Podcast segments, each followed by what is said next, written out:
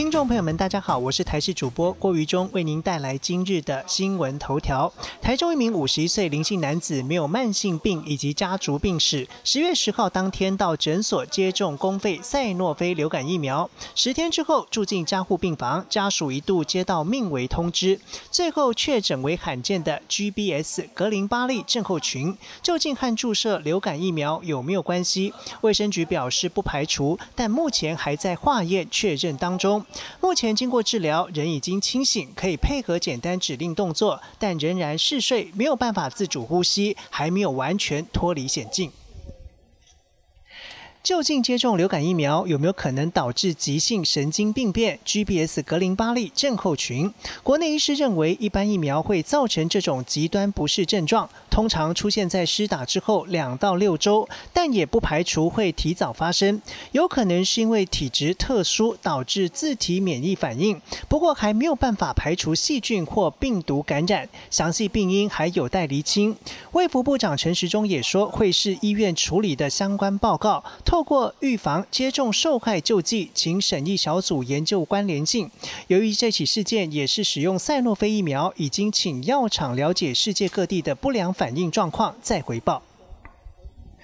由于今年没有台风袭台，导致降雨量稀少，南投日月潭水库蓄水量跌破九成，知名九蛙蝶上有八只半都出来见客，难得一见的风景也让游客直呼很特别，同时也担心会没水可用。负责水资源盘点调度的经济部，今天由部长王美花首度召集旱灾应变中心工作汇报，盘点最新水情。除了保证民生以及产业用水无虞，也宣布将对水情亮黄灯的桃竹苗、台中地区实施减压供水，包括彰化、南投、云嘉南高，即日起调整为水情稍紧的绿色灯号。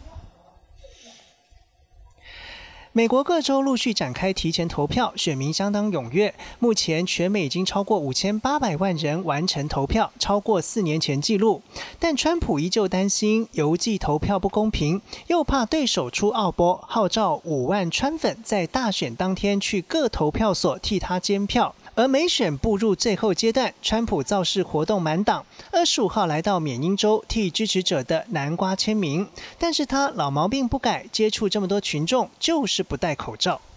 卡达首都杜哈的哈马德国际机场月初有职员发现了一名弃婴，为了追查弃婴的母亲，因此要求卡达航空对当天从杜哈飞往澳洲雪梨的航班女性乘客进行检验。这些女乘客被要求脱光衣物接受侵入性检查，其中包含十三名澳洲女乘客，也引发澳洲政府强烈不满。